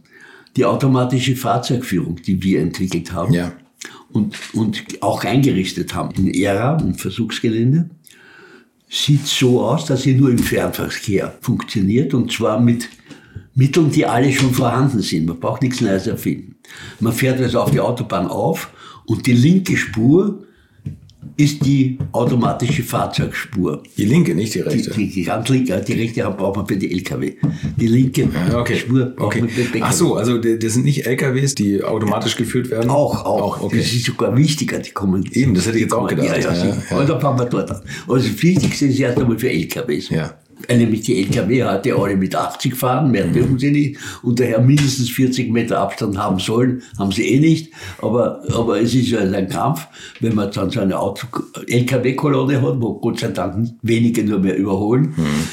Und, und man kommt ja nicht mehr hinein und nicht mehr heraus. Nee, nee, die, die fahren so dicht zusammen. Ne? Ja, Da kommt ja. gar nicht, ja, stimmt. das, es kann also nicht so weitergehen. Das behaupte ich mir auch schon seit 30 Jahren, dass da was geschehen muss. Gut, also die Lösung ist, dass die Autos ein Radar am Dach an Bord haben, das haben sie eh schon alle, und dann noch einen Kurzabstandswarner, der es erlaubt, auf einem halben Meter an den Vordermann heranzufahren. Halben Meter. Und dort diesen Abstand hält. Und zwar dadurch, dass es eine, eine Datenübertragung ist der Bremse gibt. Also wenn der Vordermann von Ihnen bremst, bremsen Sie gleichzeitig mit. Und damit können Sie diesen halben Meter Abstand fahren. Sonst geht das ja nicht. Sonst braucht 40 Meter. Ne? Und wenn man einen halben Meter braucht, braucht man dreimal oder viermal so viele Auto, LKW-Züge. Und nach zehn LKW-Zügen kommt dann gezwungenermaßen eine Pause, Eine Lücke. wo die PKW rein und raus können und dann geht's wieder weiter. Ja. Also das ist so naheliegend, dass ich seit 40 Jahren, seit ich das betreibe, immer erstaunt bin, dass das nicht aufgegriffen wird. Also ich bin jetzt nicht seit 40 Jahren, aber seit ein paar Jahren staune ich auch, dass man das noch nicht koordinieren kann. ne? Zumal LKWs ja relativ standardisierte Technik ist. Ja, das habe ich auch hier Frechtern, standardisieren. großen Frechtern erzählt und gesagt, die werden mich hassen, wenn ich. Die hat gesagt, aber nein, was heißt hassen? Wir sind ja froh, dass wir sowas hätten. Das ist ja großartig. Dann kann er während der Fahrt seine Buchhaltung machen. Ja. Die LKW-Fahrer haben ja nämlich eine Buchhaltung. Die müssen ja wissen, wann sie wo sind und so. Und das kostet ja fast nichts. Ne? Eben, stattdessen machen sie so XXL-Trucks, die auf bestimmten Strecken fahren Ich dürfen. habe diese Idee schon geschrieben an, an Verkehrsminister, an Verkehrsminister der Länder. In Deutschland haben die genug mit der Maut zu tun, wie man das jetzt die Klagende abwehrt. Da sind ja hunderte von Millionen reingegangen. Ah, das muss ich dann auch erzählen, zum Maut-System. Na gut. Also jedenfalls, so kann man das LKW-Problem eigentlich leicht lösen. Die LKW fahren auf, wie bisher, wenn es geht, ne? Und dann rückt ihr auf Fahrzeug, das schaltet auf Automatik, dann rückt sein Fahrzeug an bis auf einen halben Meter oder einen Meter, wie Sie wollen, bisschen andere heran Ja. und dann kann er schlafen gehen. Ja. Und wird dann wieder, also erst fünf Kilometer vor der Ausfahrt, die er eingibt, wird Mund erweckt. Und dazwischen kann er seine Buchhaltung machen oder schlafen. Und sein Auto fährt dahin. Und die LKW fahren dann alle 85, weil es ja locker Mittag gibt, nicht? Und, aber in, in sich geschlossen her- heran mit diesen Lücken, wo die L PKW rein und raus können. Und die PKW haben aber links eine Spur dafür. Links eine. Die kann auch schmäler sein. Heute ist die Spur dreieinhalb Meter breit. Und 3,75 Meter. 75. Brauchen wir nicht mehr, ne? Der braucht dann wirklich nur mehr 2,50 Meter. Nicht? Weil der ja ganz präzise geführt wird. Da liegt ein Kabel doch unten, das ihm quer nachführt. Und auch dort drückt er auf den Knopf Automatik, er fährt dann normal auf, reiht sich in diese linke Reihe ein, wenn er Platz ist, nur, und dann drückt er auf Automatik. Und dann schließt sein Auto heran an den anderen Vordermann, wieder auf einen Meter oder was, und fährt dann automatisch hinter dem anderen her. Wenn der Erste der Kolonne bremst, bremst zur gleichen Zeit auch der Letzte, sodass die den kurzen Abstand einhalten können. Und Sie meinen, aber es muss über ein geführtes Kabel laufen und nicht über GPS, über Nein, über ein Kabel ist dann besser. Der wird ja auch seitlich geführt werden. Vor über 30 Jahren haben wir schon über die Verkehrsminister eingeladen, Rea, und haben die in einem VW-Bus, wo der eingerichtet war, hineingesetzt. Und einer ist also gefahren, erst ganz normal, dann hat er irgendwo auf Automatik gedrückt und ist dann weggegangen vom Führerschein. Und der Verkehrsminister, der rechts vorne, sagt irgendwie, und jetzt kommt auf einmal, kam aber davor einer. Er, Aber der herangefahren an den anderen und hat dann rechtzeitig auch, dann kann er vor nichts mehr sehen. Aber er sieht ja hinaus, rechts und links, wie bei der Eisenbahn. Ne? Ja. Also das ist fertig entwickelt gewesen. Das haben wir nicht nur in Ära, das haben wir dann einmal auch in München aufgebaut. Eben gar keine Einrichtung, keine große. Also automatische Fahrzeugführung geht nicht in 20 Jahren, wovon alle reden, geht heute mit minimalen Aufwand mit dem Kabel, wenn Sie wollen. Und, und die, die, die, ne? das Abstandswarnung hat man schon, es fehlt nur die Datenübertragung. Und die Autos Aber dahinter würden ja auch durch den Windschatten weniger verbrauchen. Richtig, ne? der Verbrauch sinkt um 30 Prozent. 30, ja. Also automatische Fahrzeugführung bin ich auch gescheitert. Der APP hat mich nicht unterstützt bei meinen Vorstellungen. Ich möchte euch noch meinen Partner dieser Folge vorstellen und das ist die Firma Kali. Und die machen etwas, wovon ich lange geträumt habe, nämlich immer, wenn ich mal wieder große Rechnungen für kleine Arbeiten am Auto präsentiert bekommen habe. Ich erinnere mich da an meinen Wunsch, bei einem früheren Fahrzeug einige Programmierungen wie Blinkerbestätigung beim Abschließen und so weiter ändern zu lassen. Ich bin fast hinübergekippt bei den Preisvorstellungen des Händlers. Fehlercodes sind auch so eine Sache, wo man vielleicht gerne mal selbst draufschauen würde und nicht zuletzt werden über immer mehr Sensoren am Auto immer mehr Daten erfasst und dafür gefühlt immer weniger Infos an den Fahrer weitergegeben. Auch unfair. Oder habt ihr noch einen Ölthermometer oder das Manometer für Öldruck im Armaturenbrett? Ich nicht. Kali ist da der Problemlöser eurer Wahl. Damit habt ihr die komplette Transparenz über den Zustand eures Autos und holt euch die volle Kontrolle über euer teuer bezahltes Fahrzeug endlich wieder zurück. Als täglicher Begleiter liefert Kali euch die Fehlerdiagnose in Herstellerqualität, Auslesen und Löschen von Fehlercodes, Auslesen und Aufzeichnen von Motor-Live-Daten, sogar mit Referenzwerten zum besseren Verständnis, Freischalten von versteckten Funktionen, bei denen man auch manchmal staunt, was das eigene Auto eigentlich alles kann. Ihr benötigt nur einen Wagen mit OBD2-Stecker und die Funktionen von Kali variieren je nach Hersteller. Aber wenn man mal in die Liste schaut, dann findet ihr alle üblichen Verdächtigen wie natürlich BMW, Mercedes, Porsche, Toyota, Volvo, Land Rover, Opel, Peugeot, Skoda, VW, Mini und viele, viele Marken mehr. Alles lässt sich bequem über eine iPhone- oder Android-App steuern. Es gibt eine kostenlose Version, mit der ihr Basisfunktionen nutzen könnt und eine Lizenz speziell für eure Automarke oder bei Interesse auch für alle Automarken. Und wenn ihr jetzt 15% sparen wollt, dann nutzt den Gutscheincode Alte Schule in einem Wort geschrieben. Einfach Alte Schule bei der Bestellung im Gutscheinfeld eingeben oder klickt auf den Link in den Show Notes, damit der Code automatisch angewendet wird. Alle Infos zu den Marken, zu Funktionen und Preisen findet ihr im Netz unter www.mykali.de. Kali wird mit C geschrieben. Und wie gesagt, den Link zum Rabatt auch nochmal bei mir in den Show Notes. Und es ist immer schlecht, wenn eine Firma mit mehreren Sprachen spricht. Ne? Mhm. Die, die haben sich natürlich auch nicht nur beim Vierler erkundigt, sondern bei anderen Sprechern der APP. Das, das war immer dann der APP, der Ausschuss für Produktplanung, ne? ist ja was. Mhm. Und die haben ihm gesagt, das ist nichts. Ne? Also die letzten Jahre bei VW waren für mich in dieser Weise ernüchternd. Nicht, weil ich die Argumente der Gegenseite nicht verstanden hätte. Die habe ich verstanden. Ich wollte das verkaufen, was es da gibt. Aber ich hab, konnte dagegen nicht an. Und waren also, ich habe nichts mehr zu weit gebracht und habe dann daher den kürzesten Ausstieg gewählt, den es da gab, weil eben der VW-Aufsichtsrat, blöd wie jeder Aufsichtsrat, nehme ich zurück, äh, beschlossen hat, dass die Vorstandsverträge in dem Jahr enden, wo der Betreffende 60 Jahre alt wird. Und dann habe ich nach diesem Beschluss, den ich mit erlebt habe, unver, unverstanden, wie man so blöd sein kann, habe ich den Hahn gesagt, Sie Herr Hahn, wir sind ja alle im Vorstand fast gleich alt, wir müssen anfangen, das zu entzerren. Wir müssen die Älteren ein bisschen früher gehen lassen, die Jüngeren ein bisschen später, mhm. damit der nicht in einem Jahr als der ganze Vorstand geht. Und das hat der Hahn natürlich völlig abgelehnt, der wäre nämlich der Älteste gewesen. gut, und dann habe ich gesagt, gut, also wenn das so ist, ich gehe mit 60. Ja, ich gesagt, wenn du so stur bist, aber ich war, wie gesagt, eh ernüchtert und eigentlich verdrossen, ja. weil ich keine Macht mehr hatte. Der APP war stärker als ich. Und ich bin am, am 2. September, als ich 60 wurde, bin ich ausgeschieden. 1988? 88. Das heißt, da haben Sie ja noch äh, den Golf 2 miterlebt?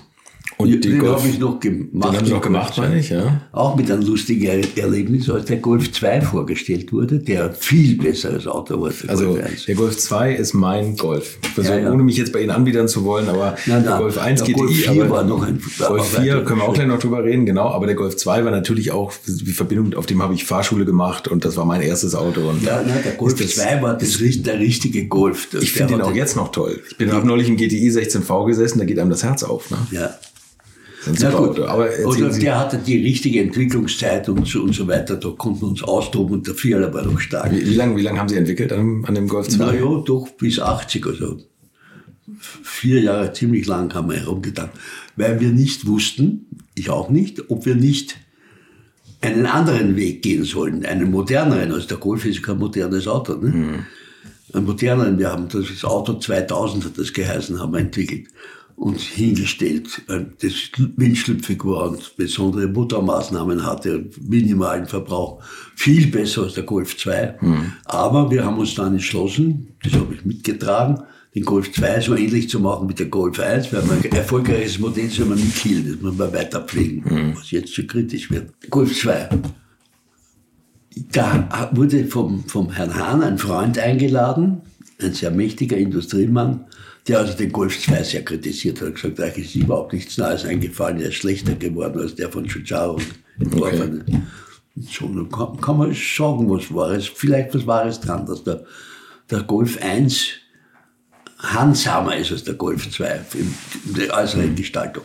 Und dann habe ich dem Mann gesagt, also pass auf, jetzt machen wir mal miteinander einen Golf. Aufgezeigt. So. Das Auto war also nicht 1,45 hoch, sondern war 1,35 und war windschnittiger, die Windschutzscheibe nicht 45 Grad, sondern 60 Grad. Nicht? Und, so. und dann war das Auto so ganz toll ausgesehen. Habe gesagt, wenn das so wäre, würden Sie das dann kaufen? Und gesagt, nein, ich fahre doch keinen Golf. Ich gesagt, das ist das. Wir machen das Auto ja für die Kunden, die wir wollen. Und nicht für Sie. Wir machen die, die das wollen. Nicht? Und solche Erlebnisse, solche Erfolgserlebnisse in Wirklichkeit hat man auch dazwischen. Automat. Ich finde die Besteuerung heute äh, gar nicht so dumm, dass wenn jemand mehr fährt, muss er mehr zahlen, weil er mehr tankt, weil er mehr braucht. So, insofern stimmt das eigentlich schon nicht. Abgesehen davon, dass die Versicherung ganz blöd ist, die sollte man nämlich an die Autosteuer, an die an Verbrauchssteuer hängen, wie das in Kalifornien schon ist. Oder in irgendeinem, war nicht Kalifornien, in irgendeinem Staat ist es schon so. Da hängt die Versicherung am, am Kraftstoffverbrauch. Weil wer viel fährt, zu, zu höhere höheres Risiko, Versicherung. ne? Ja. Meiner Meinung nach, und das ist auch weit gediegen, müsste das Auto ein Kästchen haben, ein kleines, ein kleines Kästchen, die ist schon entwickelt. Und in dieses Kästchen gibt man ein, was einzugeben ist. Entweder man parkt oder man fährt. F ist also D, was auf gut Deutsch Drive heißt. Und wenn man da drauf drückt, dann werden abgebucht, was weiß ich, fünf, fünf Cent je Minute. Und das heißt, dass wenn Sie schnell fahren, dass sie weniger zahlen, als wenn sie langsam fahren. Sie zahlen aber mehr, weil sie ja mehr verbrauchen. Und das ist natürlich wichtig. Sie zahlen am Ende doch mehr, wenn sie schneller fahren. Nicht? So, so hoch darf die Prämie nicht werden. Nicht? Aber sonst ist es richtig. Wenn sie langsam fahren müssen in der Stadt, wird die Prämie hoch, weil natürlich der Verkehrsraum in der Stadt viel teurer, viel kostbarer ist als über Land. Und je schneller sie fahren können, so billiger fahren sie. Also Autobahn sollten sowieso alle fahren, weil das die sicherste Straße ist, die also am wenigsten verbraucht. Nicht? Gut. Also, und damit wird das Fahren, also wenn Sie auf F drücken, wird abgebucht 5 Cent pro Minute. Und Sie müssen das Ding natürlich nachladen, weil sonst kann nichts abgebucht werden. Sie dürfen nicht fahren. Und das, was eingestellt wird, außen angezeigt, elektromagnetisch. Also man braucht nicht mehr schauen, oder also das Ding, sondern das, beim Vorbeifahren merkt die Polizei, der ist eingeschaltet und richtig. Und wenn Sie auf P drücken, heißt das, Sie dürfen parken. Da werden dann nur mehr drei Cent abgebucht pro Minute. Aber abgebucht wird auch. Nach Ja, abgebucht wird. In der Für Stadt. fünf Cent werden sonst auch abgebucht. Ja, okay. Von, von Ihrem Vorguthaben. Nicht? Und auch in der Stadt brauchen Sie nur auf P zu drücken, wird minutengenau abgebucht Mhm. und auch gleich zugewiesen, der Stadt, an der Sie sind. Mhm. Nicht? In, also in Linz oder in Innsbruck oder in Wien oder in Wolkersdorf, die, die kriegen das Geld, die das, die Straße dort machen. Nicht? Mhm. Und das ist ganz billig. Nicht? Und nur wenn Sie auf dem privaten Grund parken, brauchen Sie nichts zahlen. Zahlen Sie auch nichts. Aber wenn Sie irgendwo sonst parken, müssen Sie auf P gedrückt haben oder in der Garage, wenn Sie fahren, da können Sie auch ausschalten, weil da müssen Sie Garagengebühr zahlen. Wäre ganz einfach, auch die Verkehrssachverständigen der Wien, der Herr Schmidt in Wien hat gesagt, ja natürlich, das müssen wir machen. Das ist so einfach, ich brauche nur mehr hinfahren, wo immer auch, und ich drücke auf P und die, die Parkdinge können auch unterschiedlich teuer sein. Warum sollte ich nicht im Sacher vor dem Sacher parken können? Mhm. Natürlich kann ich parken. Natürlich kostet die Minute einen Euro oder zwei. Ne? Ja, Aber ja. wenn ich mir es leisten kann, dann stimmt Dann packt man halt. Ne? Ne? Ja. Geschäft. Ne? Und wird gleich der richtigen Stelle zugewiesen. Mhm. Es geht nicht weiter, warum weiß ich. Verrückt, ne? dass, dass, dass man sich nicht auf einfachste Sachen einigen kann. Beim LKW genauso, der drückt auch auf F. Ja. Nur wird da mehr abgebucht pro Minute als ja. beim PKW. Was sagen Sie zum Tempolimit? Ich, gut, ich komme jetzt aus Deutschland, wir sitzen ja, hier in Österreich, ja, haben Sie Tempolimit. Ja, also ich, halt von dem, das Kuriose ist ja, dass alle europäischen Staaten Deutschland beklagen und sagen, ihr müsst das auch machen. Mhm. Aber die Sicherheit auf, auf deutschen Autobahnen ist die größte. Das mhm. ist ein schlechtes Argument für die anderen. Wobei auch in Deutschland ja Deutschland weit, weit entfernt ist von Geschwindigkeitsbegrenzungen, weil es ja dauernd irgendwas, nicht? Ja. Ja. aber also meiner Meinung nach, Geschwindigkeitsbegrenzung ja, und zwar zur Warnung des Fahrers, dass gefährlich wird. Mhm. Nicht? Und so muss er das auch verstehen. Und wenn, wenn nicht, er fahren so schnell er will. Kann. Im Endeffekt schon, ne? Ja. Was war die wichtigste Entwicklung für Sie? War das der Golf 1? Ja. Oder? Und der Diesel. Und der Diesel, ja. Der Diesel war welt, weltweit durchgreifend weit. Das hat ja über, über, vorher gab es ja keinen Diesel außer mhm. Mercedes. Und sonst gab es keinen. Auch BMW, die heute mit den besten Diesel machen, mhm. haben damals gesagt, das passt nicht so. Auch interne Überzeuger. Bei Audi gab es auch welche Dieselgegner. Dann haben wir einen Diesel hingestellt beim Flughafen, als der kam, einen Diesel hingestellt. Und dann haben wir gesagt, wie hat das Auto gefallen? Oh, ist mir was aufgefallen? Na, ich war ein Diesel. Was hat er gesagt? War ein Diesel?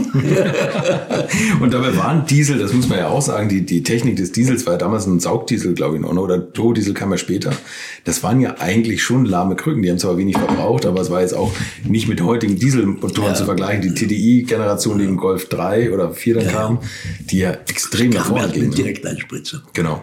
Genau, ja. Aber die, die, wieder dauert die Entwicklung seit zehn Jahren. Das hm. glaubt man nicht. Das und kostet ein irres Geld auch. Ne? Also einen Motor zu entwickeln ist eine, eine teure ja. Geschichte. Ne? Wie, da muss Ihnen doch eigentlich das Herz bluten, wie es mit VW und der Dieseltechnik und dem Verruf des Diesels jetzt weitergegangen ist, ja. oder? Da blutet mir das Herz wirklich. Weil das ist nämlich so ein blöder. Ich bin gar nicht gegen das Betrügen. Ich, wenn man gescheit betrügt, bin ich ja dafür. Das war so ein blöder Betrug, weil man nichts gewinnen konnte und viel verlieren. Nicht? Und man alles verloren hat. Und ehrlich gesagt auch das gesamte Image, dass die Verbrennungstechnik weitergehen sollte. Ne? Und äh, dieses sogenannte Cycle Beating heißt das ja in der Fachsprache. Cycle Beating. Man besiegt die Vorschrift. Nicht? Mhm. Das war zu meiner Zeit auch schon hoch im Kurs. Cycle Beating konnte man machen. Zum Beispiel, dass man Leichtlaufreifen, die man auf der Straße gar nicht fahren konnte, für diese Autos verwendet hat, damit die Rollwiderstände kleiner waren. Nicht? Ach, die hat man in, in der Abnahme getestet und ja, dann hat man andere Reifen in der ja. Serie auf. Oder recht einen hohen Luftdruck machen. Also das haben wir auch gemacht, muss ich zugeben. Sechs Bar nicht, aber dann weniger Rollwiderstand. Äh, aber, aber, sonst habe ich mich immer gewehrt gegen Cycle Beatings und habe immer gesagt, wir müssen mit dem Vorschreiber reden, was er falsch gemacht hat. Mhm. Dass die Betrugsflanken offen sind. Nicht? Das muss man denen sagen. Man muss natürlich sagen, okay, ihr habt recht, weil ihr seid ja gleich Vorschreiber und Richter. Wir machen alles, was ihr wollt, klar, genau. Aber wir sagen auch, es ist Blödsinn. Nicht? Und mit dieser Methode bin ich gut gefahren. Ich war oft in Amerika, war oft angehört. Und die Ehrlichkeit siegt da immer. Die merken, die sind ja auch nicht blöd. Ne? Mhm. Ja, klar. Das ja. allergrößte Problem war diese scheibchenweise Zugabe. Die, die, haben sie schon erwischt und dann haben sie genau das, was sie erwischt haben, zugegeben. Und zwei Wochen später haben sie das nächste herausgefunden, dann haben sie das wieder zugegeben und irgendwann landet halt mein Vorstand im Knast. Ne? Das ist ja, also, das ist für mich Wo, fast unvorstellbar. Wobei ich das ungerecht finde, weil der arme Winterkorn hat ja natürlich überhaupt nicht gewusst, dass da geschummelt wurde. Das war sowas Nebensächliches, die Zulassung von, von Autos in Amerika war so ein Selbstgänger. Selbstverständlich hat das der Entwicklungsmensch gemacht. Ne? Da gar keiner darüber gesprochen. Hm. Aber glauben Sie, der Winterkorn hat gar nichts gewusst? Der hat sicher nichts gewusst. Tatsächlich. Dachte, das ist doch schon was Unwichtiges. Ja, ich meine, Sie waren selber im Vorstand, Sie wissen, Na was ja, da, für, was für man, mich war das schon nicht mehr selbstverständlich, dass die, weil ich, ich bin, als das aufkam, diese, diese Tests da in Amerika, bin ich eine Woche in, in Detroit geblieben. Habe auf dem stinkenden Flugplatz gewohnt da, nur damit ich mir anschauen konnte, wie das wirklich vor sich geht, wie man den richtigen Fahrer erwischt, der vernünftig fährt, so dass man wenig braucht. Ne? Und dass die, Ab die Abgase in Ordnung sind. Aber das muss man alles wissen, wie, wie kriege ich den richtigen Fahrer auf legale Art und Weise. Nicht? Da Muss man ein schlechtes Auto dazwischen kommt, dass das durchfällt und sagt, das scheidet man aus, weil es durchgefallen.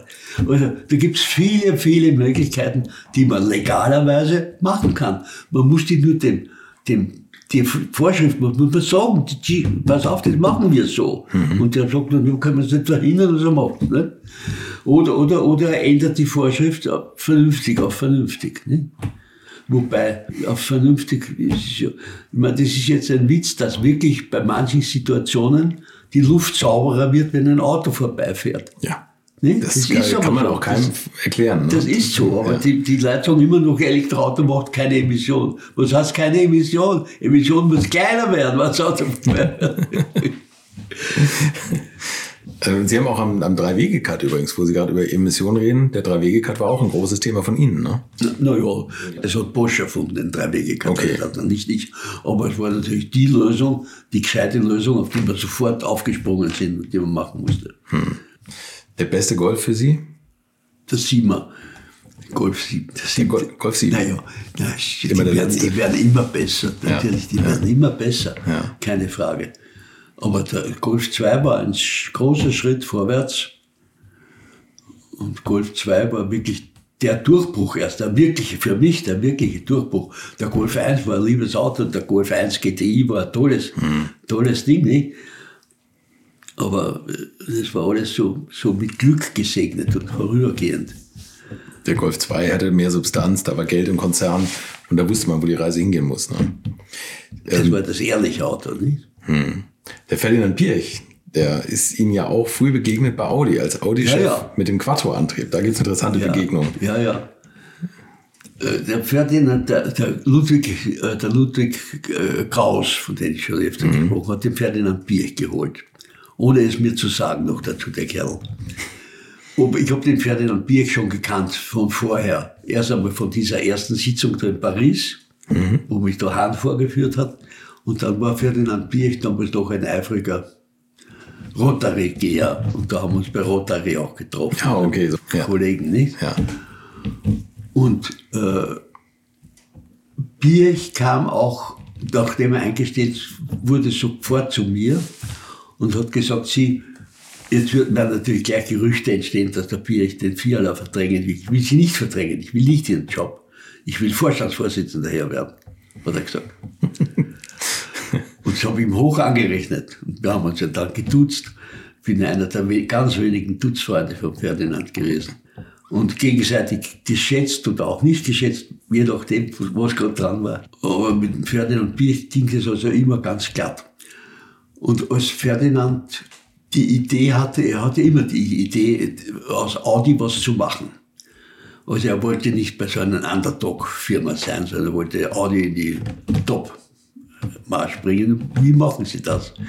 Mit dem V8 oder so, das haben andere eh schon gehabt, da waren wir zu weit hinten oder der Motor vorne war ungünstig. Ist auch was Unglückliches passiert. Beim Ludwig Kraus noch hat man einen Ford V6, gab es damals 2,8 Liter V6 beim Ford, in ein Audi 100 eingebaut und der Ludwig Kraus ist wieder mit gleichen Graben gefahren, weil das Auto über Kopflastig also war das aus. Na gut, und wir haben ja damals, wir, den, der heißt Munga, diesen, diesen Ist denn Jeep, Mungo? Mu- Mungo. Mungo, oder? Mungo hat der geheißen, ja. Mungo entwickelt. Und zwar nicht wie in Wolfsburg, sondern die damals voll ausgelassen, war zwar in Ingolstadt. Und aus dem Mungo heraus war der Allrad Allradantrieb da. Damals noch ohne Differentialsperre und ohne alles. Und der Bier hat so einen Mungo Fahr Fahrausrüstung und dann Audi 80 gebaut und hat mich damit nach Wien geschickt.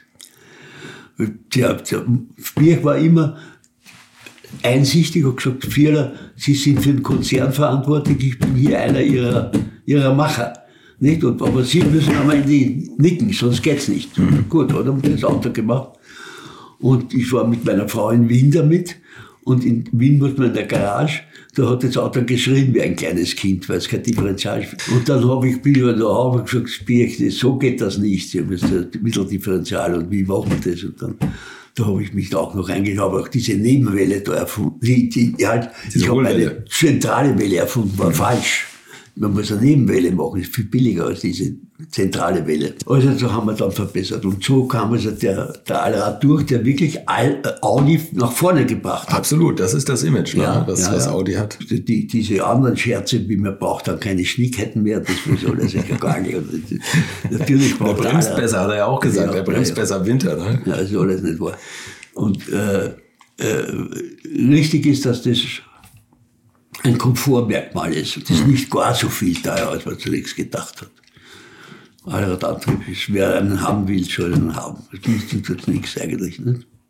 Was ist für Sie so der, der optimale Antrieb oder was, was wäre es für Sie, also jetzt aktuell, also ein Hybrid nach Ihrem Konzept in der Karosserie eines Golf oder? Also ich finde, dass es im Angebot der Autohäuser keinen Senior gibt. Wobei Senior ein schlechter Titel ist, weil Senior sind die alten Männer. Aber in Wirklichkeit sucht ein alter Mann natürlich einen gediegenen Antrieb, der genug Leistung hat, der bessere Federung hat, der leise ist. Nicht? Mhm. Und so ein Auto gibt's nicht, eigentlich. Mhm. Nicht? Es gibt nur große Autos, die sind entweder sehr teuer, was für die alten Leute oft keine Rolle spielt, weil sie eh genug Geld haben, mhm. aber, aber sie sind unpraktisch in der Stadt. nicht. Also ein, ein Auto von Golfgröße, maximal, eigentlich Polo groß genug. Der müsste nur eine ordentliche Federung haben, eine ordentliche Motorisierung und müsste Senior heißen. Aber Senior ist, mag man nicht. muss anders heißen. Nicht? Ja, ja. Muss heißen, was weiß ich, Lakip oder irgendwas, nicht? Irgendein berühmter oder Sokrates oder so. Nicht? So ein Auto fehlt. Hätte ich auch immer machen wollen, habe ich auch nicht durchgesetzt. Mhm. Nicht so ein Auto, wo, wo so jeder sagt, das ist das beste Auto, was es gibt. Weil ich habe brauche kein Platzproblem. Heute, wenn sie ein großes Auto haben, eine Garage ist eine Katastrophe. Ja. Auch die Architekten habe ich ja früher als Professor in Berlin auch immer beraten. Haben immer gesagt, was braucht man für ein, für ein Auto, für einen Garagenplatz? Habe ich gesagt, nur für welches Auto? Habe ich gesagt, nur für einen Käfer. Naja, das sind die Garagen geworden. Für einen Käfer, ne? Ja. ja. Sie haben nicht mehr parallel gearbeitet, sind 88 von VW gegangen. Pirch kam erst danach als Vorstandsvorsitzender. Ja, ich glaube 93, 92, ja. genau. Wie haben Sie das gesehen, was er aus VW gemacht hat? Ich meine, der hat ja mehr oder weniger Luxuskonzern draus geformt. Ne? Teilweise mit dem Phaeton und so.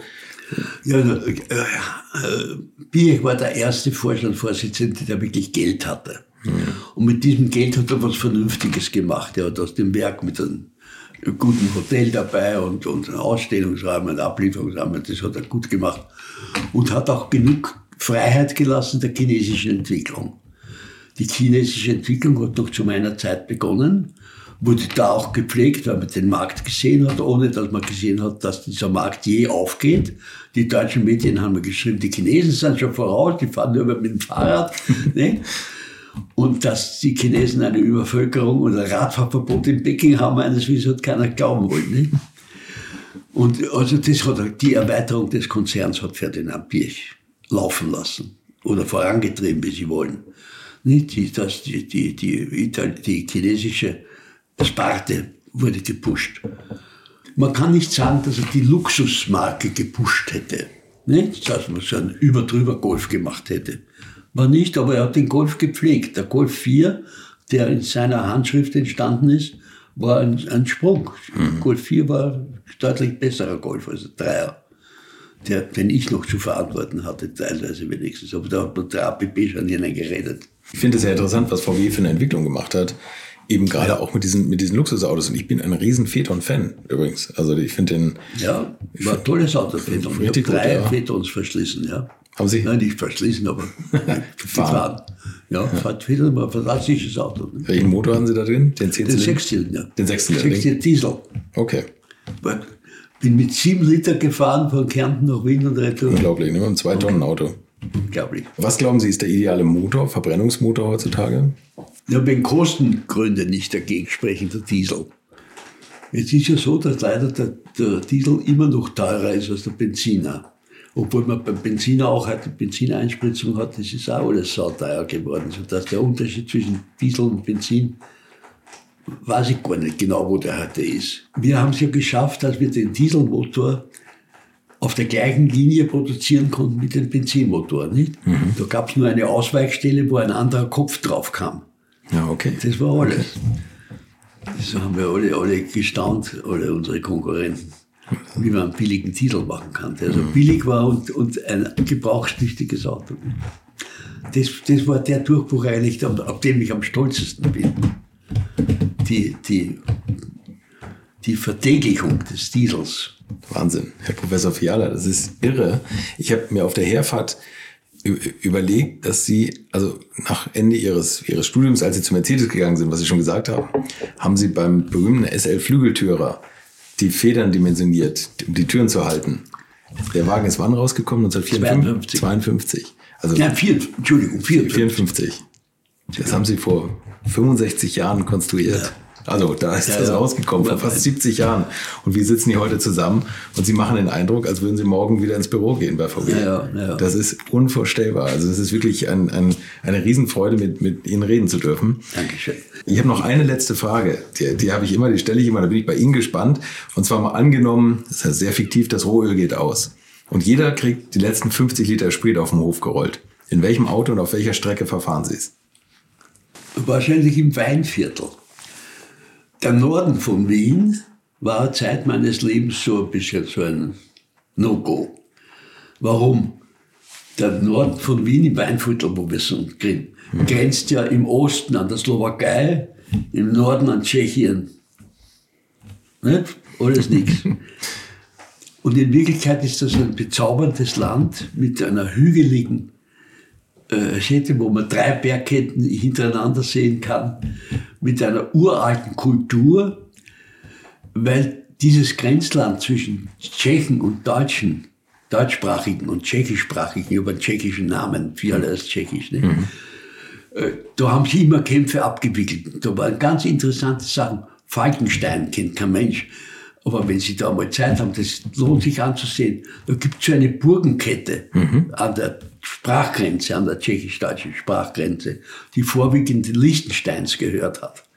Und da ist eines davon, das bekannt, das ist Nikolsburg und ein anderes ist Falkenstein, wo im Mittelalter die Hutterer zusammengekommen sind, die von den Salzburger Erzbischöfen und von der ganzen Gegenreformation vertrieben wurden, haben dort ein Schlupfloch gefunden, was auch damals schon abseits von allen guten Dingen war.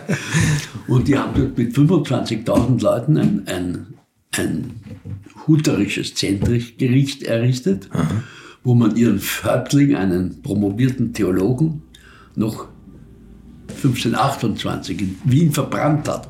1529 war die erste Türkenbelagerung. Und da hat man den Huterer noch verbrannt, 1528. Unglaublich, nicht? Weil, weil der protestantisch war. Na gut, also das, das findet statt. Dort würde ich fahren. Da würden Sie das, fahren. ist, das ist so eine schöne Gegend, das ist unglaublich. Und mit welchem Wagen? Mit dem A8, der zum Fahren für so eine Strecke ideal ist. Mit einem V6 Diesel. Okay. Herr Professor Fiala, vielen Dank für das tolle Gespräch. Das war Professor Ernst Fiala und ich hoffe, er bleibt noch viele Jahre so fit und munter, wie ich ihn erleben durfte und dass er noch viele Ausfahrten in die Weingegenden rund um Wien unternehmen kann. Ich hoffe auch, dass ihr gesund bleibt und wir uns dann in der nächsten Woche wieder hören, wenn ich euch einen neuen Gast aus der goldenen Ära des Automobils präsentiere. Bis dahin, macht's gut. Infos, Bilder und alles Wissenswerte unter der Internetadresse www.alte-schule-podcast.de. Alte Schule ist ein Podcast aus den WakeWord Studios.